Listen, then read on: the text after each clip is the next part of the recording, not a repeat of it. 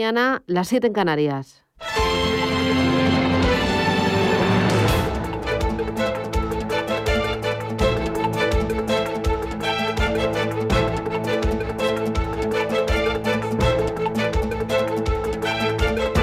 Capital Intereconomía, con Susana Criado.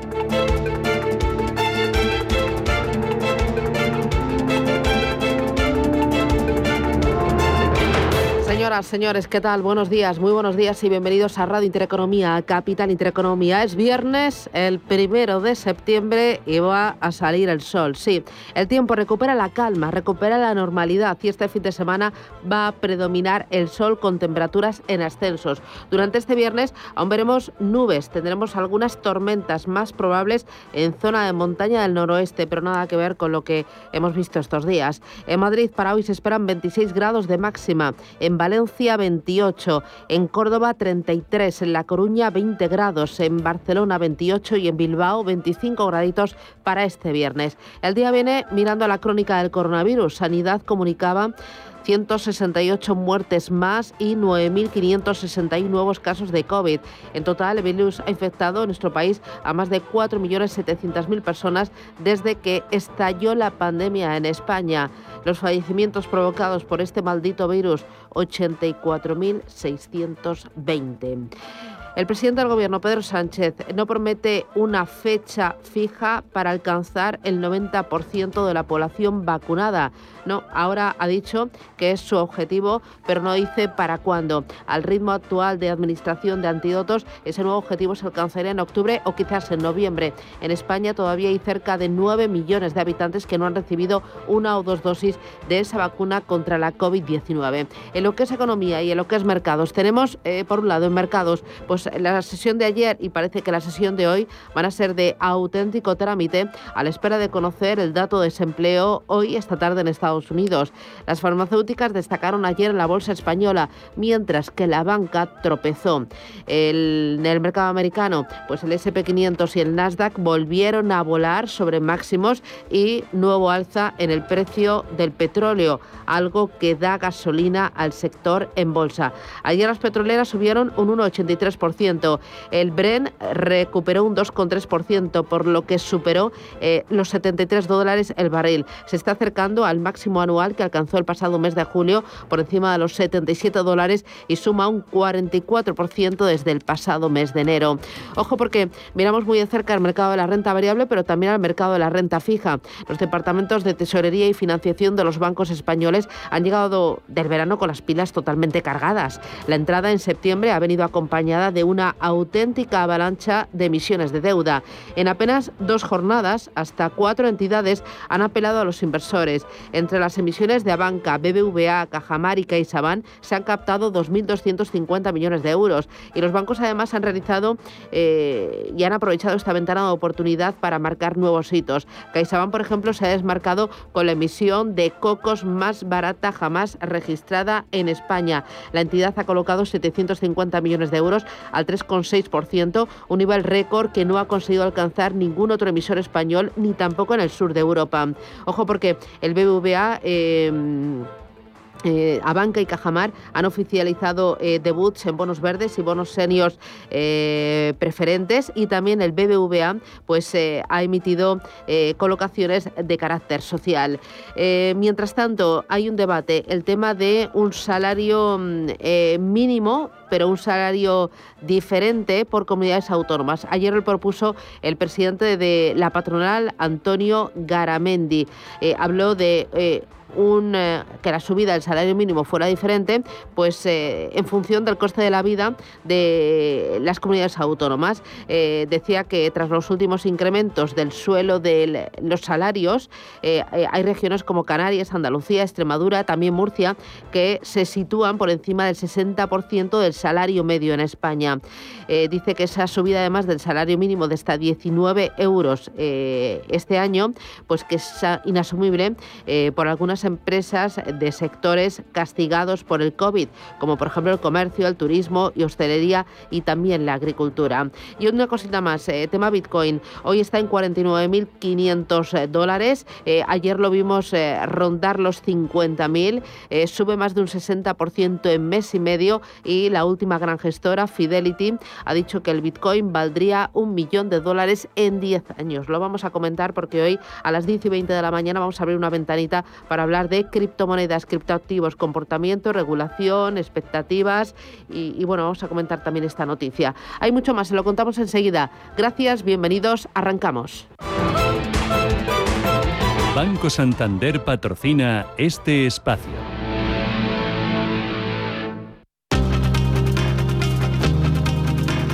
En Radio Intereconomía.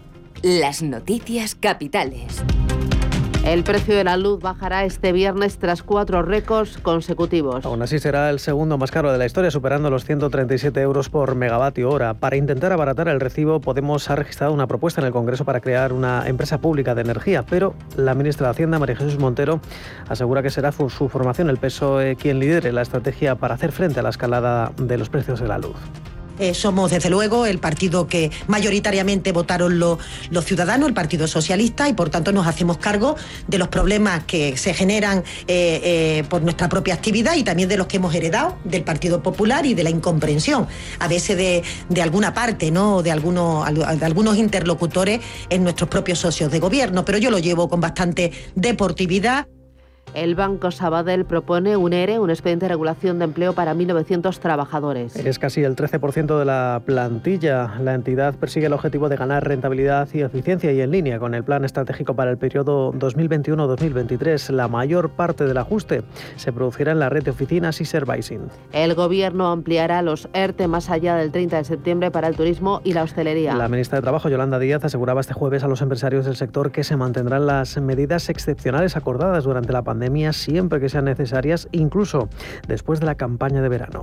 Las bolsas suben este viernes a la espera del dato de paro del mes de agosto en Estados Unidos. se va a conocer a las dos y media de la tarde, después de que las peticiones semanales de subsidio cayeran hasta su nivel más bajo desde que comenzó la pandemia. Eso llevó a Wall Street a cerrar anoche en positivo, nuevos máximos históricos para el SP500 y para el Nasdaq. Juan Ramón Caridad es director académico del Máster de Finanzas e Inversiones Alternativas FIA. Cuanto mejor sea, casi es peor, en el sentido en que lo que hay muchas ganas es que haya cualquier excusa por parte de la economía y por lo tanto de la creación de empleo para poder retardar o al menos cuando telegrafíe la FED a qué velocidad y cuánta cantidad de estímulos va a retirar, pues lo haga con, toda la benevolencia. Venimos de datos muy buenos de creación de empleo tanto en julio como en agosto que un poco el sentimiento es que sea un dato bueno y por lo tanto que tengamos un poco de volatilidad, sobre todo en el 10 años americano, a raíz de eso. Mientras tanto, los futuros sobre los principales índices estadounidenses cotizan con ligeros avances en torno al 0,15-0,18%, tanto para el Dow Jones como para el SP500. Y en los índices asiáticos la sesión continúa abierta, permanece el signo mixto. El índice Nikkei de Tokio está rebotando un 1,9% después de conocerse que el primer ministro Yoshihide Suga no se presentará a las próximas elecciones.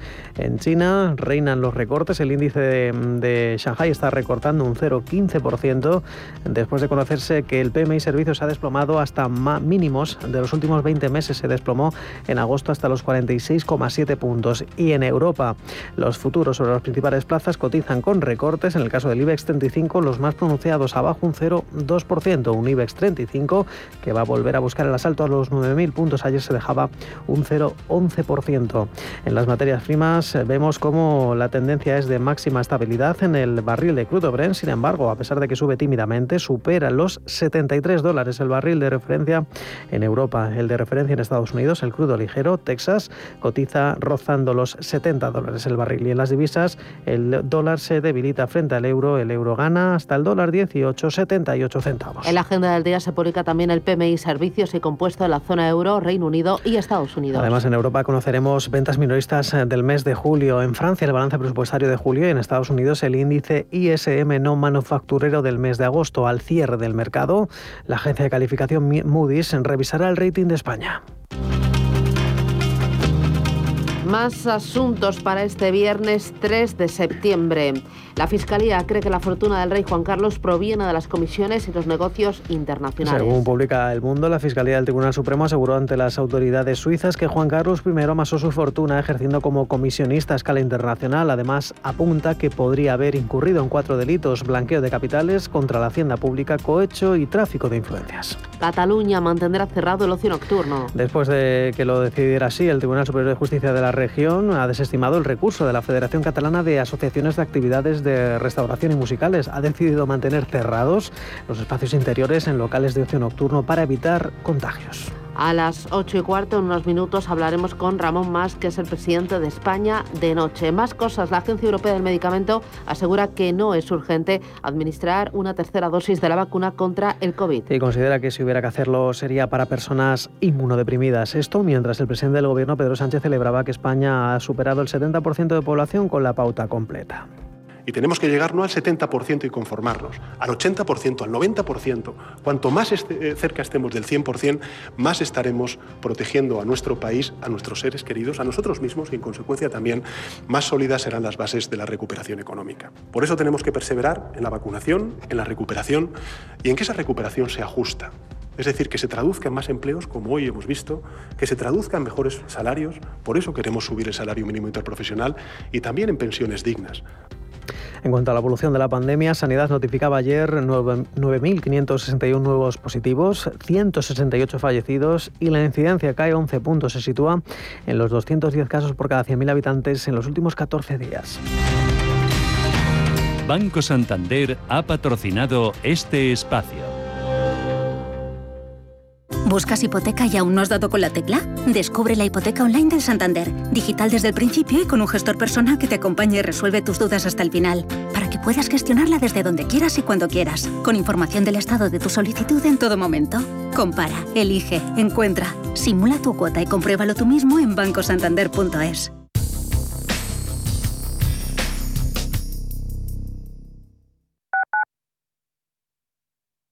Musiconomía un programa musical con otra perspectiva. Los domingos a las 8 de la tarde, en Radio Intereconomía, Álvaro Martín Cicero invita a músicos para que nos hablen de lo suyo y a la vez de tendencias, cómo se enfrentan a la industria musical, crowdfunding y naturalmente escucharemos sus creaciones. Musiconomía, un programa de música distinto. Los domingos a las 8 de la tarde en Radio Intereconomía. ¿Has oído hablar de Claudia? La solución de centralita en la nube de Enfon para empresas permite a tus empleados comunicarse con su conexión a Internet en su smartphone, tablet o portátil desde cualquier lugar. Personaliza el menú de bienvenida, desvía o gestiona llamadas en espera o perdidas, haz videoconferencias, comparte pantalla y mucho más. Visita hoy mismo enfon.com y pídenos tu prueba gratis. En Hospital HLA Universitario Moncloa cuidamos de ti y de los tuyos. El centro pone a tu disposición un potente gimnasio de rehabilitación con una completa dotación de profesionales y equipamiento para el tratamiento integral de accidentados de tráfico, pacientes hospitalizados, rehabilitación cardíaca y respiratoria. HLA Universitario Moncloa, siempre innovando para darte más servicios. Avenida Valladolid 83, Madrid. Cada sábado, en Rienda Suelta, te contamos todo lo que se cuece en el panorama ecuestre. Deporte, actualidad ocio, cultura, tradición, salud y mucho más. De 2 a 3 de la tarde, todos los sábados en Radio Intereconomía, galopamos en las ondas con rienda suelta. Ven a Zoo Aquarium Madrid y conoce a Sananda, la hembra de rinoceronte indio, embajadora del programa de conservación en Madrid. Disfruta de 22 hectáreas al aire libre con animales de los cinco continentes. Zoo Aquarium Madrid abre de lunes a domingo y cuenta con todas las medidas de higiene y seguridad para que disfrutes de tu visita. Más información en zoomadrid.com.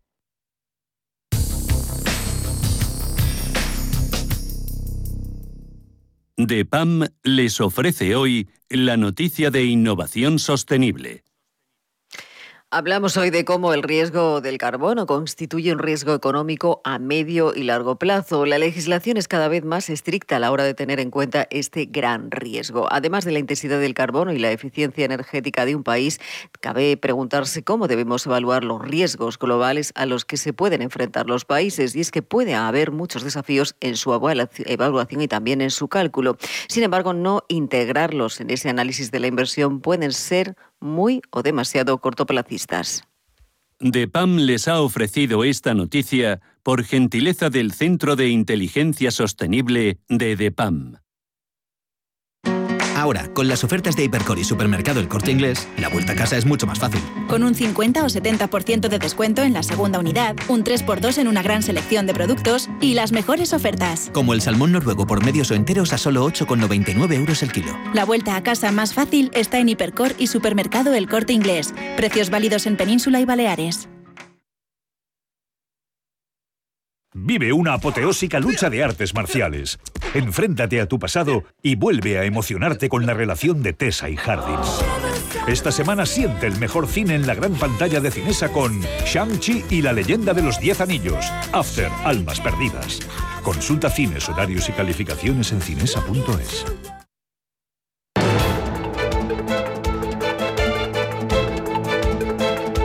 La entrevista capital.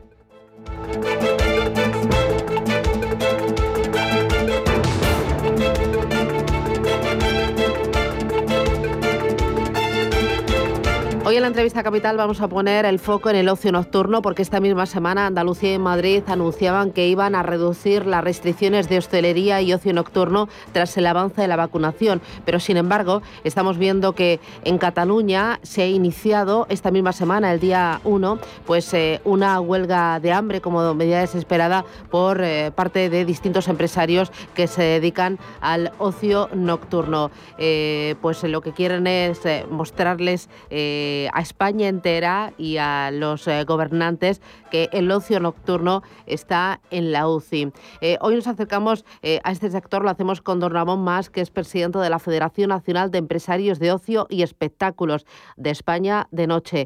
Ramón, ¿qué tal? Buenos días, bienvenido. Hola, buenos días. Aquí estoy en la Plaza San Jaume con mis compañeros en la acampada. ¿Cuántos están ustedes ahora mismo allí? Bueno, pues se han dormido aquí una veintena de personas y hay cinco personas que están haciendo la huelga de hambre y bueno, durante el día solemos ser unos 50 y nada, aquí esperando esperando que la Consejería de Salud de la Generalitat de Cataluña nos dé una fecha para tener una reunión en la cual lo único que exigimos es un compromiso real con una fecha de apertura para afrontar la desescalada definitiva porque después de tantos meses no podemos estar así mucho tiempo. Les estamos pidiendo eso, una fecha de que la pongan ellos y para abrir ya los locales y no tener que volverlos a cerrar porque son 18 meses ya de cierre. Eh, ¿Y desde la consejería han salido, les han dicho algo, les han eh, eh, planteado una reunión en breve? ¿Alguna reacción? De, de, momento estamos teniendo contactos vía, vía WhatsApp, contactos a través del mail.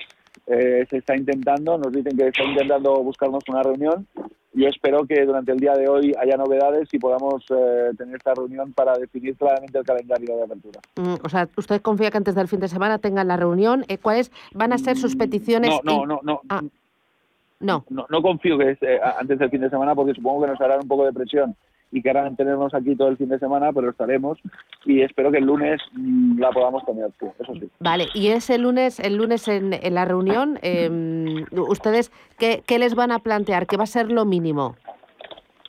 Pues nosotros queremos que ellos pongan una fecha, si tiene que ser a principios, a mediados de octubre, que sea, pero que esa fecha no tenga vuelta atrás, que podamos abrir las discotecas con nuestro horario hasta las 6 de la mañana con nuestra actividad es decir, con pista de baile y después, bueno, podemos hablar de un aforo de a partir del 50%, pero la actividad y el horario tiene que ser indiscutible.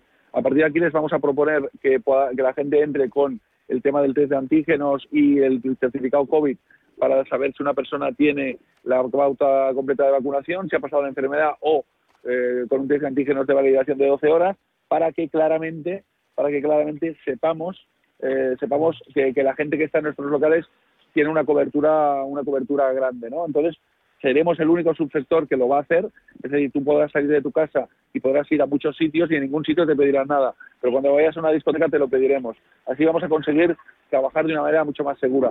Yo creo que con el nivel de vacunación que tenemos, el nivel de vacunación que se espera en el mes de septiembre y en, parte de octubre, no hay ninguna excusa para no poner un calendario final de apertura para nuestro sector. Porque allí en Cataluña, ¿qué restricciones tienen al ocio nocturno a día de hoy? Eh, ¿Completamente cerrados Pues o tienen alguna posibilidad de eh, abrir, aunque sea el 30% y aunque sea hasta las 12, hasta No. la 1, hasta las 2? No, no, tenemos solamente pueden abrir los exteriores de las discotecas hasta las doce y media. Esto representa solamente un 10%, un 15% de todos nuestros locales, que, eh, insisto, eh, solo pueden abrir las, eh, los exteriores y hasta las doce y media de la noche, nada más. Hasta las 12 y media de la noche.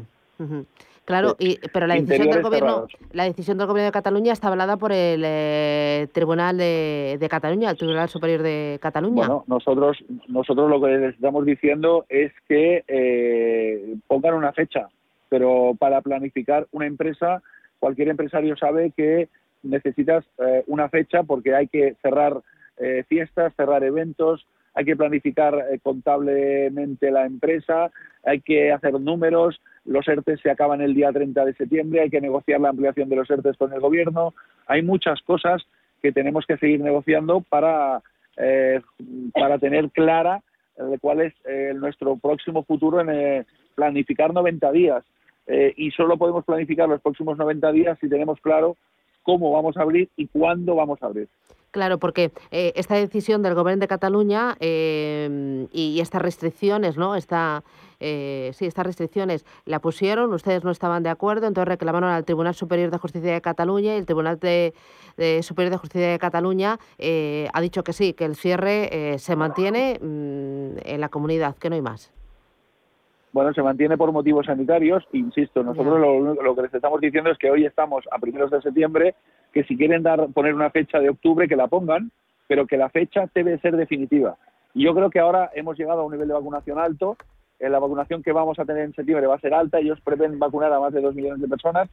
Nosotros además también les hemos propuesto y les vamos a proponer utilizar las salas como centros de vacunación para atraer al público joven que no se quiera vacunar o que no está vacunado a que se vacune.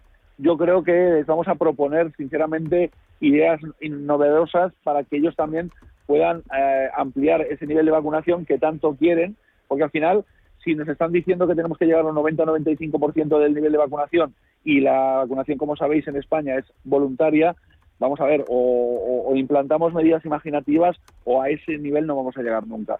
Entonces yo creo que ellos nos necesitan, nosotros les podemos, a- les podemos ayudar mucho en este aspecto, por eso yo creo que la reunión va a ser muy positiva si la tenemos la semana que viene o esta semana y, y podremos seguramente desencallar esta situación, pero si no, vamos a seguir aquí.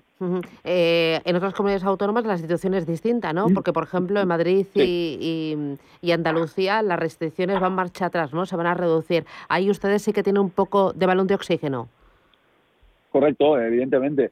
La situación en Madrid y Andalucía es diferente. Incluso en Valencia, que ha estado todo prohibido, se habla de una desescalada a partir del 3 de octubre. Bueno, lo que lo que lo, lo normal es que los gobiernos pongan fecha a las a las a las desescaladas de las empresas, pues para planificar lógicamente el futuro de las mismas. Yo creo que eh, sinceramente nos vamos a entender si hay voluntad política para ello.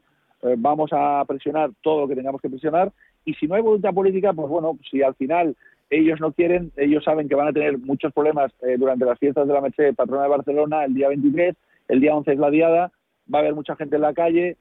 Eh, yo creo que son conscientes de la que viene encima. Entonces nosotros, sinceramente, sabemos que la situación suya es complicada, pero la nuestra es muy complicada, con 18 meses sin trabajar. Es verdad que la Generalitat de Cataluña ha implementado ya cuatro líneas de ayuda, que ahora vamos a negociar la quinta, que somos la comunidad autónoma que hemos recibido más ayudas por parte del gobierno. Eso es verdad y nosotros lo agradecemos, pero es cierto que no tenemos posibilidad de trabajar y tenemos que tenemos que planificar. Eh, ¿Cuánto han recibido de, de ayudas del gobierno eh, allí los locales de ocio nocturno en Cataluña? Pues los locales de ocio nocturno en Cataluña han recibido, los, los bares musicales han recibido 32.000 euros, las discotecas medianas eh, han recibido 100.000 euros y las discotecas grandes han recibido 170.000 euros. Esto desde que llevamos cerrados hace 18 meses. Evidentemente son ayudas que no cubren los gastos de los locales, pero son superiores a otras comunidades donde los gobiernos han pagado 2.000, 4.000 y 5.000 euros o 10.000 euros. ¿no? No, Eh, somos la comunidad que ha, ha recibido más ayudas, sin duda. no, no sé si tiene el dato. En Madrid, por ejemplo, ¿cuántas ayudas han recibido? Eh, el dato de Madrid es, ahora mismo no lo tengo en la cabeza, pero sé que han recibido ayudas a nivel general muchas empresas, pero a nivel de ocio nocturno eh, no, no muchas, porque evidentemente el Gobierno de Madrid ha decidido dejar abrir, eh, ha, sido, ha sido más flexible, ha habido ayudas generales para el alquiler y para, para los trabajadores en ERTE, pero eso ha sido para empresas en general. A nivel de ocio nocturno ha habido alguna línea, pero ha sido muy inferior a, la línea, a las líneas que se han dado en Cataluña o en Navarra, por ejemplo, que ha sido otra comunidad que ha ayudado bastante a nuestro sector. Eh, una cosa más, don Ramón. Eh, leía esta misma semana que eh, en Madrid, aunque mm, las restricciones no han sido tan duras, ustedes están en una situación muy complicada porque los ingresos han caído un 70% y ya se han cerrado 300 locales. Esto es en Madrid. No sé si tiene usted datos de Cataluña, datos del conjunto de España, cuánto empleo se ha perdido, cuántos locales se han cerrado y cuántos no van a volver a abrir. Los datos a nivel nacional eh, más claros que tenemos son eh, de la encuesta que hicimos de los 400 locales que hicimos en todas las comunidades autónomas. La facturación eh, se, ha, hemos llegado a cubrir el 11,4% de lo facturado en el 2019. Es decir, la bajada ha sido de más del 80% en toda España y solamente el 8% de los locales han cubierto expectativas. recuerdo que tenemos más de 100.000 trabajadores aún en ERTE entre el 30 y el 40% del sector ya ha desaparecido a día de hoy. Eh, si esto no se arregla pronto, el descalabro va a ser monumental. Pues eh, muchísimo ánimo. Que tengan ustedes mucha suerte. Ramón Más, eh, presidente de la Federación Nacional de Empresarios de Ocio y Espectáculos. A ver si tienen suerte y en lugar del lunes les reciben hoy mismo y así vamos avanzando y vamos a trabajar para eh, abriendo esa línea de diálogo que me parece que, es un poco absurdo hacerlo a través del WhatsApp y hacerlo a través del mail. Cuando están ustedes ahí podrían salir y tener una reunión y, hablar y solucionar, desatascar, porque están en juego empleos y, negocios. Don Ramón, muchísimas gracias. Ánimo, suerte. Muchas gracias. Un, abrazo. Gracias a vosotros. Gracias. En Singular Bank, lo más singular son sus clientes. Unos quieren un banquero personal que gestione su patrimonio. Otros prefieren tomar sus propias decisiones. Y hay algunos que quieren ambas cosas. En Singular Bank, cada cliente tiene su banco. Singular Bank. No es para todos, es para ti. DEPAM, gestión activa, pioneros e innovadores en inversión sostenible. 20 años de experiencia en inversión responsable respaldan el compromiso de DEPAM como actor sostenible. En nuestro Centro de Inteligencia Sostenible compartimos nuestro conocimiento sobre esta tendencia estructural en el mundo de la inversión y las finanzas. DEPAM ASG Ilustrado. Conócenos en depamfans.com. Hay ocasiones en las que más es menos, y eso es bueno. Cuanta más gente está de vacaciones, menos tarda en aparcar. Cuanto más queda de verano, menos me duele que acabe el día. Y este verano, con Renta 4 Banco, cuanto más invierto, menos comisiones pago. Y eso sí que es bueno. Entra e infórmate de las bases de la promoción en tu oficina Renta 4 más cercana o en r4.com. Renta 4 Banco, tu banco especialista en inversión. ¿Estás harto de bajas rentabilidades? ¿No quieres seguir pagando altas comisiones a tu banco o gestora? Finicens es la solución perfecta para gestionar tu patrimonio. Traspasa tus fondos de inversión a Finicens y podrás obtener una mayor rentabilidad. Infórmate en el 910-483-004 y en finicens.com. Finicens, especialistas en inversión indexada. Radio Intereconomía. Información económica con rigor, veracidad y profesionalidad. Nuestros oyentes son lo que escuchan. Estrictos, precisos, honestos, competentes y capacitados. Di que nos escuchas. Intereconomía, la radio que se identifica con sus oyentes. Invierta con calma en el agitado mar financiero. La gama de fondos Dunas Valor patrocina este espacio.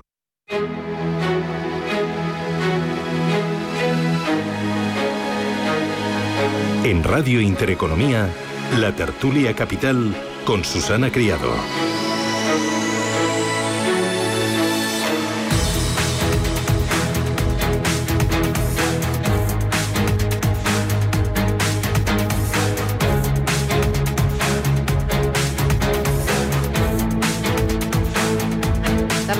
Capital en Radio Intereconomía. Son las 8 y 29 minutos de la mañana. Nos acompaña David Cenche, que es profesor de estrategia en ICM SIC. David, ¿qué tal? Buenos días, bienvenido. Buenos días, Susana, ¿cómo estás? Oye, ¿tú no estabas de vacaciones? No, ya no. Ah, ¿pero han sido breves o qué? Sí. Ah, eh, pero, pero muy breves. alguien tiene que Claro, pero alguien tiene que mantener Ah, España vale, levantada vale, mientras estabais todos vale. por ahí perezoseando. Ah, bueno, bueno, bueno, bueno, bueno. Nada, nada, nada. Pero que sepas que me he descolocado, ¿eh? eh Juan Merino, ¿qué tal? Juan, ¿cómo lo llevas? Muy buenos días, muy bien, muy bien. Fenomenal, la verdad que bien. Eh, Juan Merino es presidente de Asincex, que es la asociación sin ánimo de lucro de empresas de ingeniería y consultoría de Extremadura. Y Gonzalo Garnica, Garnica, ¿qué tal? Buenos días. ¿Qué tal, Susana? Buenos días. Por aquí estamos ya. Al tajo, ¿no? Como decía Rosa del Río. Gonzalo Garnica es consultor empresarial. Oye, oye, tenemos muchas cosas sobre la mesa. Luego, si queréis, vamos con el tema del eh, ocio nocturno, que, que me preocupa, y en general las restricciones, la judicialización eh, de, de todo esto, ¿no? Y la politización de, de toda la pandemia. Pero eh, antes me gustaría, es que hay dos cosas muy importantes que yo me gustaría que me dierais eh, vuestra opinión. Primero, esta propuesta de Podemos, que no es nueva porque ya el Tran Tran venía de, este verano, de este mes de agosto y finales de julio, de crear una empresa pública energética. Dicen que hay en otros países europeos de nuestro entorno que las hay, incluso eh, de colaboración público-privada, y que eso sería una medida para abaratar la, eh, el recibo de la luz. Eh, yo he leído que si eso se pone en marcha, hasta dentro de 30 años no estaría operativo, pero claro, entiendo. Bueno, eso sería de, generación, de comercialización, de distribución, eh, 100% pública, eh, cuánto costarían, eh, eh, y luego eh, esta lucha entre los dos bandos del gobierno, que se están haciendo oposición en el, dentro del mismo gobierno. Eh, eh, David, ¿me lo puedes explicar un poco? Porque estoy, no sé si despistada o, o- o nos quieren despistar a posta. Bueno, yo siempre, siempre digo lo mismo. Hay una parte del gobierno que no tiene programa electoral. Su programa electoral era llegar al gobierno y que tiene que hacer cosas. Pasa con el salario mínimo interprofesional y el resto del gobierno tiene que ceder de alguna forma. Ya hablaremos de esto, que es muy gracioso lo que está ocurriendo. Eh, y ahora ocurre también con el precio de la electricidad, que fue uno de sus caballos de batalla cuando estaban en la posición y que ahora, claro, tienen que hacer algo. Están en el gobierno y ha subido un 200%. O sea, y ellos se quejaban de un 8, que es lo que dice todo el mundo. ¿no? Entonces, están sacando constantemente ocurren- ocurrencias esto de la empresa pública a ellos les gusta muchísimo lo público, pero les gusta lo público no porque sea mejor, sino porque ellos lo controlan. Eh, y eso siempre es una, es una tendencia, es, una, es, un, es un deje que tienen que, que evidentemente siempre que pueden lo ejercen. No tiene sentido la empresa pública, bajo mi punto de vista no lo tiene, no es fácil de implantar, no es fácil de hacer, es difícil encajarla con el mercado, es decir, no se puede nacionalizar el mercado de electricidad, con lo cual meter un competidor público eh, es, es hacerlo extraordinariamente complejo, es muy lento, es, o sea, es un brindis al sol, es una vez más. Eh, vamos a ver cómo somos capaces de retener a parte de nuestros votantes, que según las encuestas que estamos llenando prácticamente a diario, y me consta que lo están haciendo prácticamente a diario, les están abandonando. Entonces tienen que dar la batalla. Ya está, esto se limita, no es otra cosa. ¿eh? Eh, Juan, ¿a ti qué te parece? Bueno, esto va en el ADN de, de este tipo de, de partidos políticos, ¿no? Yo creo que eh, se vio en España en el a comienzos de, de- de- del año 2000, ¿no? Cuando se privatizaron empresas como Telefónica, como como AENA, como otras, ¿no? Donde eh, se, salimos de, lo público, ¿no? Y, y cómo crecieron, cómo mejoraron, cómo eh, eh, bueno, pues obviamente que se, se expandieron, ¿no? Como el caso de Telefónica, que es un caso casi sin, sin eh, no hay empresa que haya crecido tanto como Telefónica en el área de la Unión Europea, ¿no? Tal, tras la desprivatización, la, tras la privatización, ¿no? Mejor dicho. Entonces yo creo que en, en- en el tema de la electricidad volver a ese modelo de gestión es un, desastre, ¿no? Y no hace falta probarlo, ¿no? Yo creo que aquí estamos eh, buscando fórmulas o estos partidos están proponiendo fórmulas donde ya sabemos que no funcionan. Si, si ya lo sabemos, no sé por qué lo insisten y, y, resisten con el, con el asunto. Yo creo que eh, hay que irse al fondo de la cuestión, hay que irse al, a ver el modelo de producción de energía que, temo- que tenemos en España y se podrá eh, bajar la, el coste de la energía por esa vía y no por otra, ¿no? Eh, y Garnica, y, y, y este encontronazo y esta oposición dentro del gobierno, y luego sería realista, o sea, realmente eh, eh, lo ponemos en marcha. ¿Esto qué coste tiene? ¿Esto realmente va a bajar el precio de la luz? Pues no, es una estupidez porque evidentemente el coste del alumno depende de que la empresa sea pública o privada. Aunque la empresa pública estuviera bien gestionada, cosa que dudamos todos, porque lo siguiente es poner al frente de eso pues a un primo, a un cuñado de Chenique o de Pablo Iglesias, ¿no? O sea, el, precio de la luz se ha disparado porque alguien le tenía que haber dicho a los consumidores españoles que si cierran las nucleares, que si cierran las centrales de carbón nacional, que si cierras las centrales de gasóleo y que si haces una paralización total de, de los pantanos y de la energía hidroeléctrica, que es además la fuente más barata y más y más ecológica, bueno, y te pones en manos solamente de las renovables y del gas, es decir, del ciclo combinado, pues de pronto te viene una situación en la que se dispara el gas por, por cuestiones internacionales y encima los derechos de emisión de CO2, que al final es eh, multas por, por, por, por contaminar, bueno, pues todo esto se ha disparado. ¿no? Entonces, alguien le tenía que haber dicho, no de ahora, sino desde hace ya años, eh, a los eh, usuarios españoles que esto podía pasar. Detrás de tanto ecologismo y tanta sostenibilidad y tanta reno renovabilidad, pues estaban estos, estos riesgos. ¿no? Y solamente una reflexión sobre el hecho de, de que fue Felipe González, eh, a primeros de los años 90, quien decidió la gran operación de privatización de las empresas públicas. Y era lo que decía eh, Juan Merino. Telefónica antes pedías una línea y tardaban 10 meses en, en, en, servirte una, una línea. Pero es que luego tenías Iberia, que era una empresa pública que te cobraba 80.000 pelas por ir de Madrid a, a, Valencia, que era el salto más barato. Eh, y lo mismo con Endesa, y lo mismo con la CAMSA, y lo que luego fue eh, Repsol, y lo mismo con bancos que eran públicos, como el Banco Exterior de España, que se convirtió en Argentaria, y bueno, luego, entonces todo eso sí privatizó y es curioso que el gran influjo privatizador lo hizo Felipe González, lo que pasa que lo culminó a andar, que llegó al poder en el 96 y al final fue el que nombró a los Blesas, a los Villalonga, a los Cortina, a, a los eh, Martín Villa, que era el de Endesa, pues a los que estaban por allí, ¿no? Y, y desde luego, bueno, pues estos son eh, recetas, esto de volver a recrear mamotretos públicos que no van absolutamente a ningún lado. Uh -huh. eh, y este encontronazo, eh, David, entre los dos socios de gobierno, o sea, ya se convierte en algo habitual prácticamente por eh, cualquier tema, ¿no? Por el salario mínimo, claro. ahora por la luz, claro. con el salario mínimo ha ganado eh, finalmente Yolanda Díaz.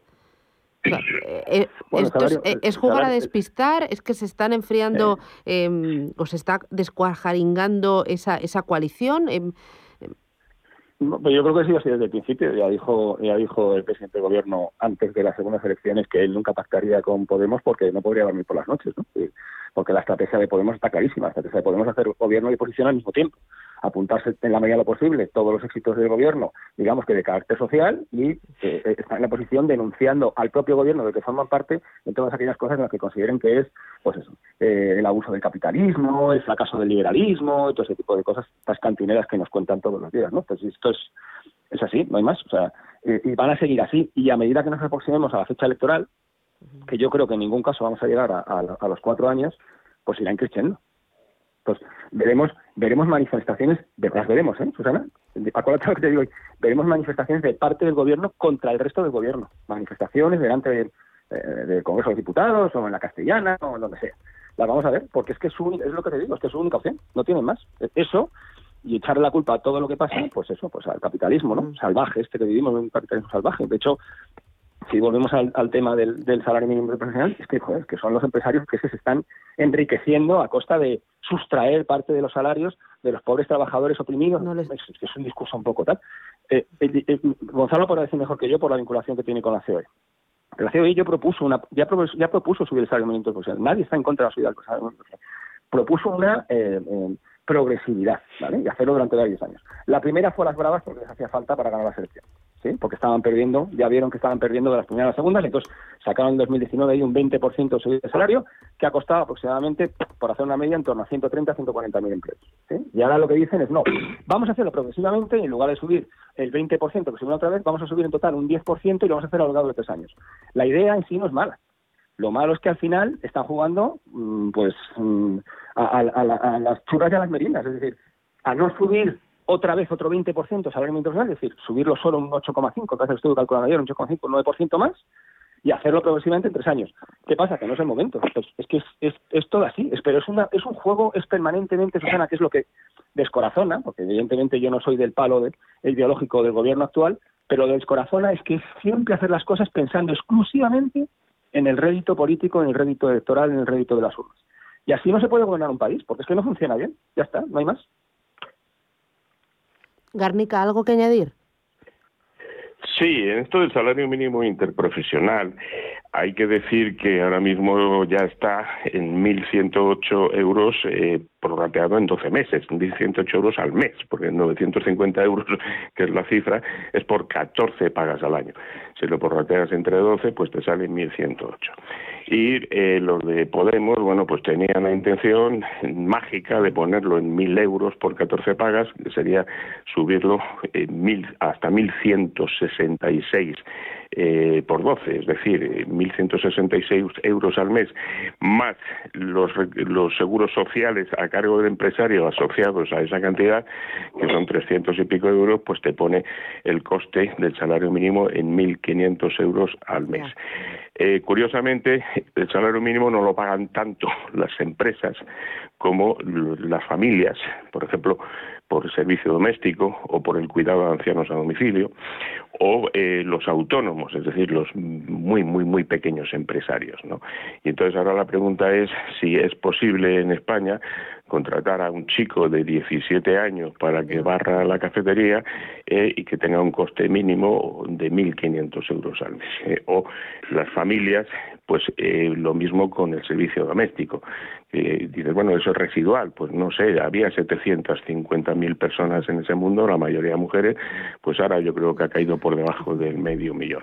Pero luego el cuidado de ancianos a domicilio, que es mucha más gente, porque la gente no tiene ya tanto un criado o una criada para que le haga la comida, pero sí necesita una persona pues para que cuide del abuelo de 90 años que está en su casa mientras se van a trabajar. ¿no?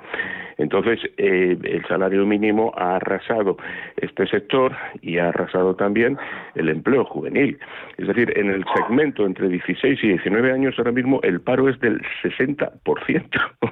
Y en el segmento entre 20 y 24 años está en el 36%. Eh, y dicho esto, pues que ahora venga el gobierno a decir que esto es empleo con derechos. Oiga, esto es un absoluto desastre. Es un absoluto desastre. Eso sin contar que los 1.166 euros de, salario mínimo al que se va a llegar dentro de poco, o sea, en el caso de Canarias es casi el salario medio en Canarias, porque Canarias es de las 17 autonomías españolas la que tiene menos eh, salario medio y la más alta es en el, en el País Vasco, ¿no? Entonces lo que decía el otro día Garamendi tiene razón, dice es que claro, habría que ir a, a, un salario mínimo por autonomías y dice, no, es que eso es romper la unidad de mercado, y, pero que me cuenta usted toda la negociación colectiva está o por provincias o por autonomías o por sectores provinciales. Esto, o sea, no, no cobra lo mismo alguien del metal de Valladolid que del metal de Barcelona, porque la estructura de costes es distinta y no pasa y no pasa nada. Eh, entonces, esto eh, lo que augura es un muy, muy mal futuro para el empleo durante los próximos meses. Claro. Bueno, te has ido al tema del salario mínimo. A mí me gustaría rematar el tema de la luz porque me parece muy importante el debate dentro del gobierno y el tema de la empresa pública y la comparativa que hacen de España con otros países eh, que vuelve a despertar la parte morada del gobierno. Quiero que escuchéis ayer y ya rematas tú el tema de la luz, Juan, a, a Echenique. Vamos a escucharle. Desde Unidas Podemos hemos decidido empezar a trabajar en una legislación que tenga como objetivo principal que se pueda crear una empresa pública de energía en España, como ocurre en muchos países europeos, en muchos países de nuestro entorno que tienen empresas públicas de energía. ¿Para qué hace falta tener una empresa pública de energía? En primer lugar, para que haya competencia real en el mercado.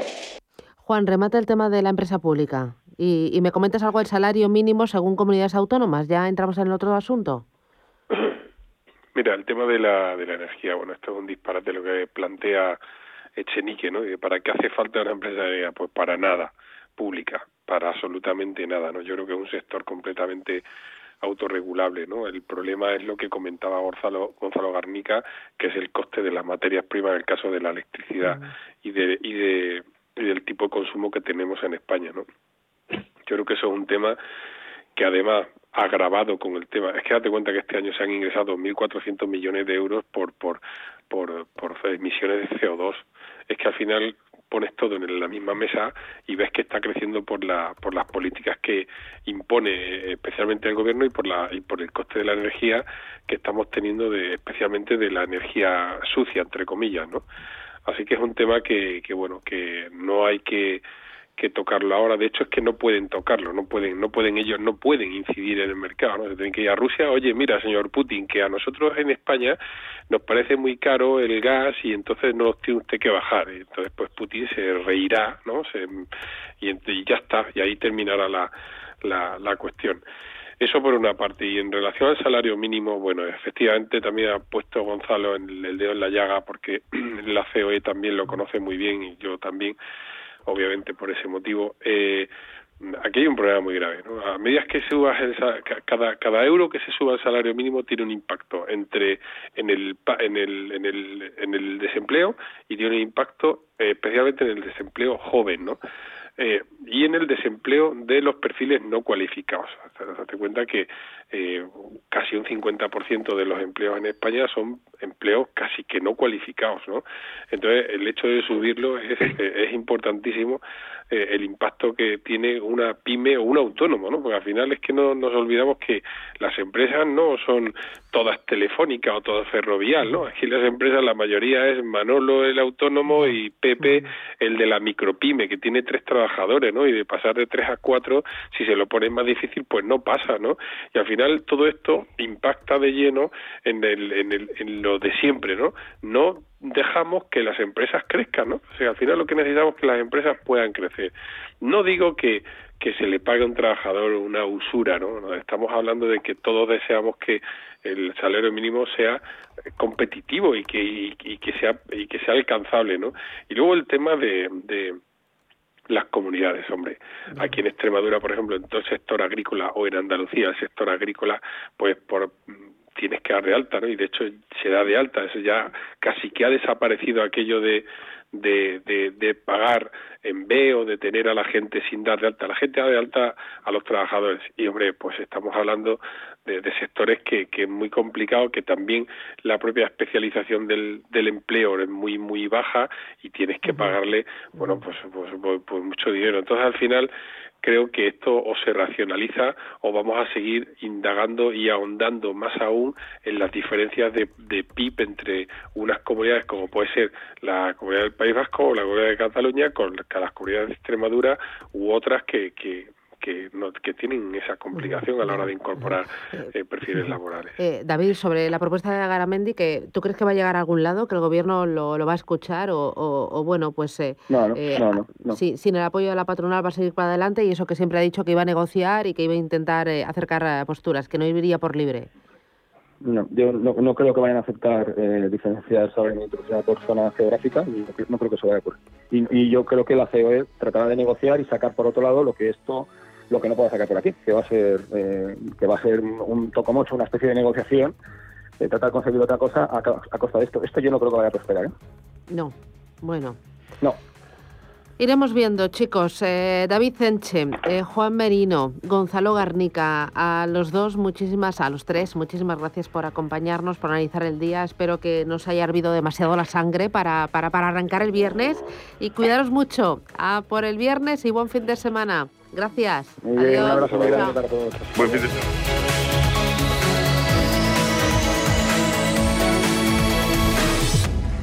Dunas Valor, la gama de fondos que protege al máximo su inversión, ha patrocinado este espacio. Prudencia, constancia, equilibrio y flexibilidad.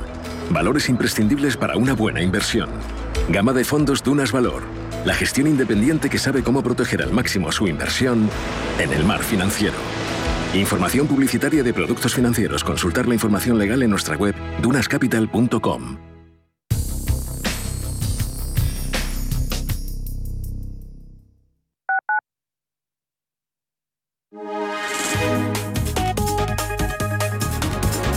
MAPRE patrocina la información del tiempo.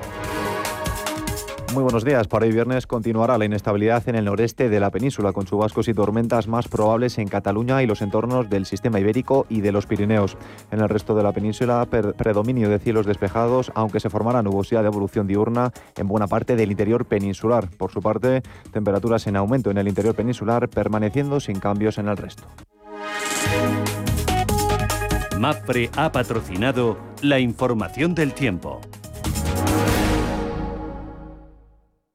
Hola, soy Rafa Jiménez, presento a media sesión en Radio Intereconomía. A media sesión, para resumir esas mañanas que dan tanto de sí. De una forma amable y donde abrimos el abanico de la información. De 12 a 2 del mediodía en Radio Intereconomía. Di que nos escuchas.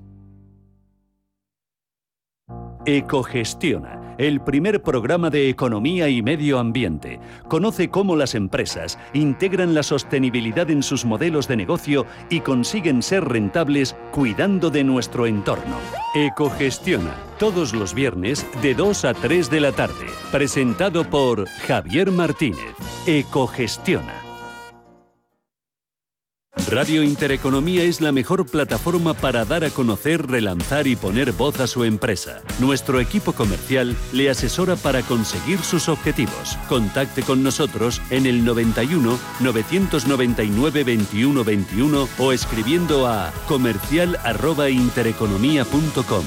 Radio Intereconomía, la radio 25 años de la información económica más profesional y precisa, ahora iniciando una nueva época. La nueva época de Radio Intereconomía.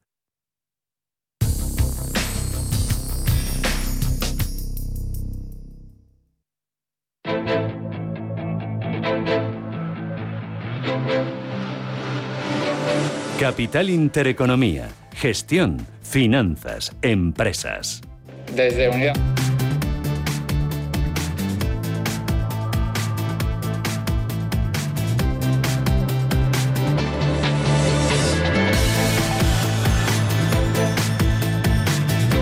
Ocho minutos, llegamos a las nueve de la mañana. Preapertura, Ángel Lozano viene en negativo, aunque caídas muy moderadas. Caídas moderadas, el IBEX 35 parece que un día más no va a conseguir hacerse con los 9.000 puntos, aunque todo va a depender de ese informe oficial de empleo en Estados Unidos que conoceremos a las dos y media de la tarde. Es la referencia estrella de la semana tiene que resistir el IBEX por encima de 8.922 eh, para terminar en eh, positivo, porque ese nivel fue con el que finalizaba el pasado viernes. Si se cumplen las previsiones barajadas por los analistas, el paro bajaría en agosto en Estados Unidos del 5,4 al 5,2.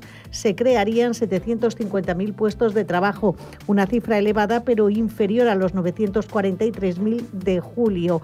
Hay que estar pendientes eh, de esa cifra porque las tensiones inflacionistas y la creación de empleo son dos de las referencias que más mira la Reserva Federal estadounidense.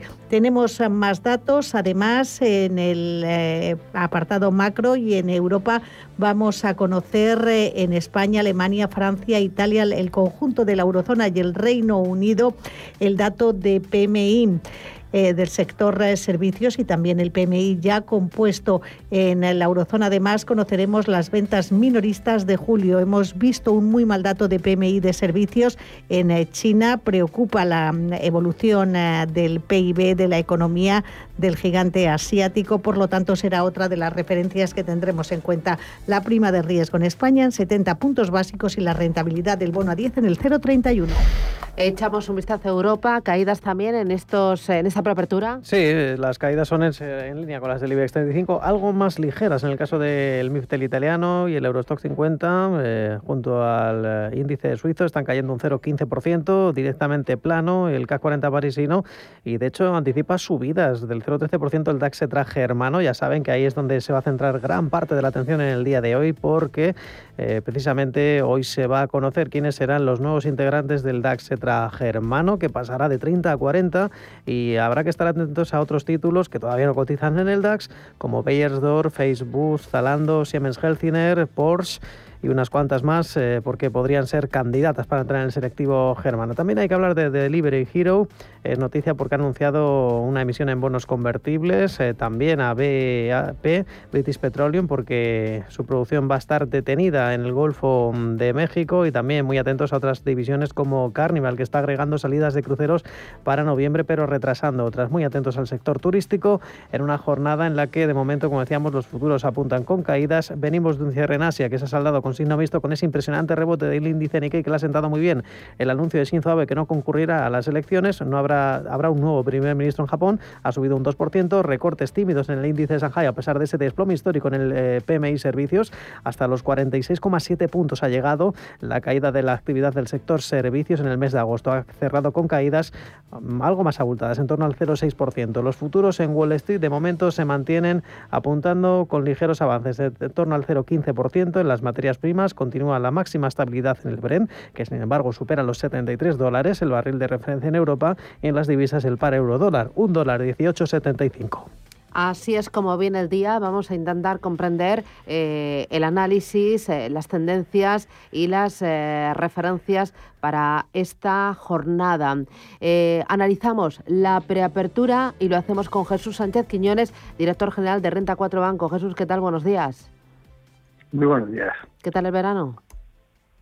El verano muy bien, habido gracias, todo muy bien. de vuelta en los mercados ha sido bastante tranquilo, incluso con subidas, aún teniendo lo que ha ocurrido en China hacia final de julio y primero de agosto, con mucho movimiento, mucha eh, reglamentación que ha afectado a las tecnológicas, pero el verano para las bolsas en general ha sido tranquilo y positivo. Eh, hoy empezamos con la mirada puesta en el dato de paro en Estados Unidos. Al mercado le interesa que el dato no sea bueno, pensando en el tapering sí que va a ser fundamental el informe oficial de empleo de Estados Unidos hoy, sobre todo tras la debilidad que han mostrado los últimos indicadores de empleo. Es uno de los datos fundamentales para conocer si se va a llegar a ese pleno empleo dentro de poco y va a condicionar sobre todo el tiempo en el que la Reserva Federal va a empezar a reducir sus compras. Se prevé que sea un dato sólido en la creación de puestos de trabajo y se prevé que también haya una reducción de la tasa eh, de paro. Va a ser también muy relevante la variación interanual del salario medio por hora que va a estar todavía en torno al 4 y desde luego que sí que los inversores van a estar muy atentos para ver si es bueno o malo el dato. Lo mismo que hemos visto en China, que ha habido datos malos y esos datos malos implica que puede haber eh, más estímulos y esto es bien tomado por los inversores. Eh, además del dato, eh, ¿qué otras referencias va a tener en cuenta a lo largo de esta jornada? ¿El volumen de negocio ya está despertando en la bolsa? Agosto sí que ha sido un mes con bajo volumen, no solo en la bolsa española, sino en las bolsas en general. Lo normal es que con la vuelta de septiembre empiecen a aumentar los volúmenes. Eh, sí que va a haber quizás algo más de movimiento en la bolsa alemana incrementar el DAX de 30 a 40 valores y eso puede producir movimientos tanto en la reducción de porcentaje de los que están como en los 10 adicionales que van a entrar en la bolsa. Estupendo. Jesús Sánchez Quiñones, Renta 4 Banco, gracias. Que tenga buen negocio. Muchas gracias. Buenos días.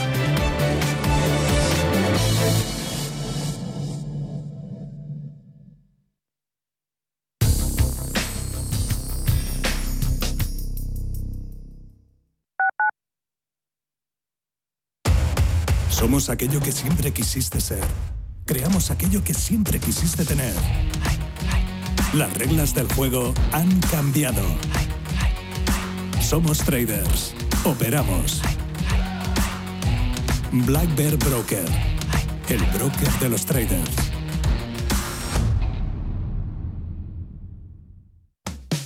¿Qué le diría Cervantes al presidente del gobierno o Volter a la oposición? Descúbrelo junto a toda la actualidad cultural en el Marcapáginas, en Radio Intereconomía. Todos los sábados a partir de la una de la tarde. El Marcapáginas con David Felipe Arranz.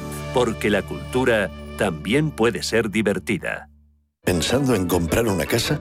AT Valor pone a tu disposición una red de expertos para realizar una tasación hipotecaria independiente homologada por el Banco de España. AT Valor. Tasaciones de inmuebles, joyas y obras de arte. AT Valor, porque te valoramos. www.atvalor.com 91 0609 552. Los mercados financieros. Las bolsas más importantes. Información clara y precisa. Esto es Radio Intereconomía. En Faunia, los animales están más cerca que nunca. Ven y disfruta de especies tan adorables como el panda rojo o descubre ecosistemas tan sorprendentes como los polos o la jungla. Te esperamos. En Faunia contamos con todas las medidas de higiene y seguridad para que disfrutes de tu visita. Más información en faunia.es. Un hogar en orden con las rutinas organizadas aumenta nuestro bienestar y nos proporciona paz interior. Pautas de orden, decoración, cocina, muebles, aromas, limpieza, salud. Todo el mundo del hogar tiene cabida en la mañana de los sábados en Radio Intereconomía, en Casa con María. Los sábados de 10 a 11 de la mañana con María Leániz.